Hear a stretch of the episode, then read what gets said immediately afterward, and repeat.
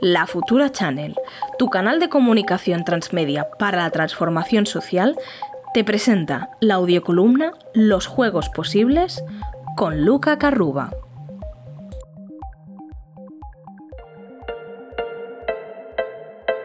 Los Juegos Posibles, una audiocolumna de Luca Carruba sobre videojuegos, tecnología y sociedad.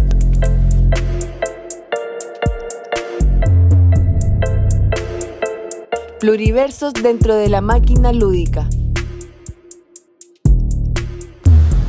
Episodio 2. Jugamos con dinero.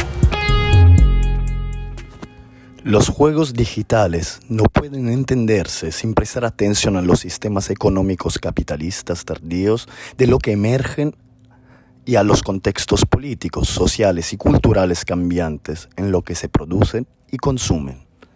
Esto escribía una investigadora en 2006, Afra Kerr, una de las primeras grandes estudiosas de juegos digitales, poniéndolas, poniéndolos en relación con la sociedad, con el sistema de producción y con la matriz cultural dentro de la cual se instancian.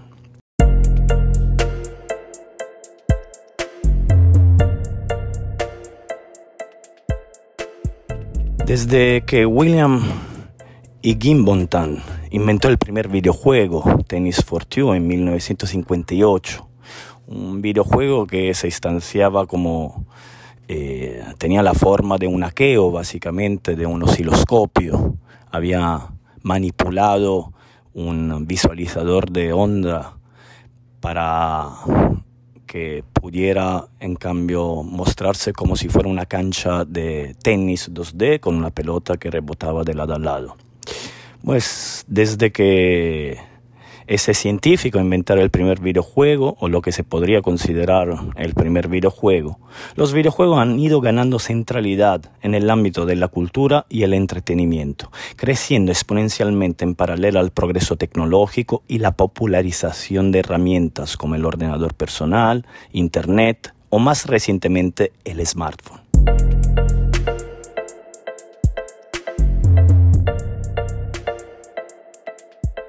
Actualmente el sector del videojuego tiene un mercado de 2 millones de usuarios que generan una facturación que supera ampliamente a la de la industria del cine y de la música conjuntamente. Estamos hablando de una industria cultural que es capaz de producir billones de dólares al año. Los jugadores generan un sinfín de transacciones por minuto en unas plataformas de juego que se han convertido en los nuevos comercios inmateriales de un mundo digitalizado.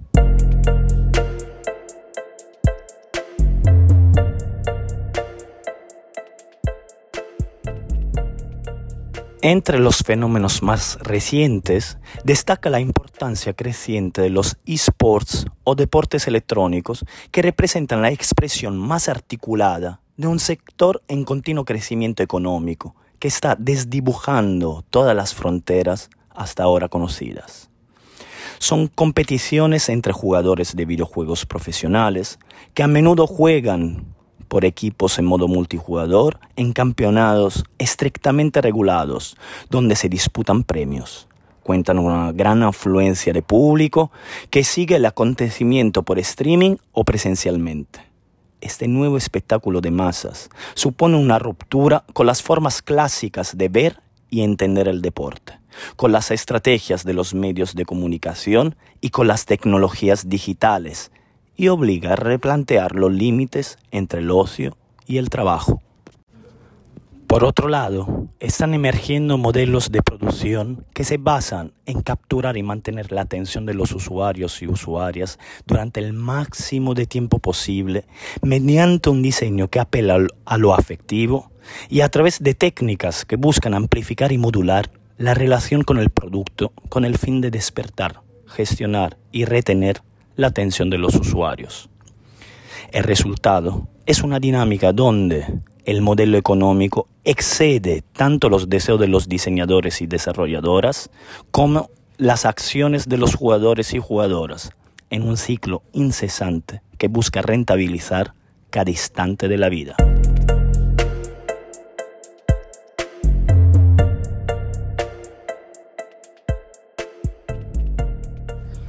El complejo entramado de trabajo inmaterial y producción industrial global que caracteriza la industria del videojuego presenta una doble vertiente.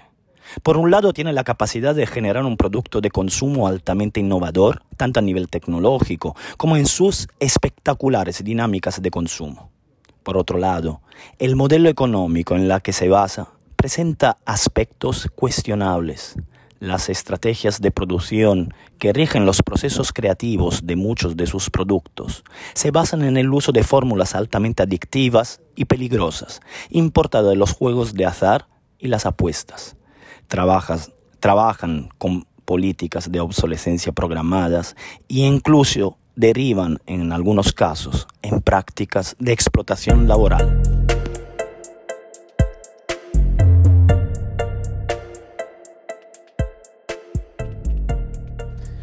En el próximo episodio veremos cómo los videojuegos no solo son productos de consumo, sino se pueden pensar y interpretar como una poderosa herramienta de creación para el arte, para la ciencia e incluso para la participación ciudadana.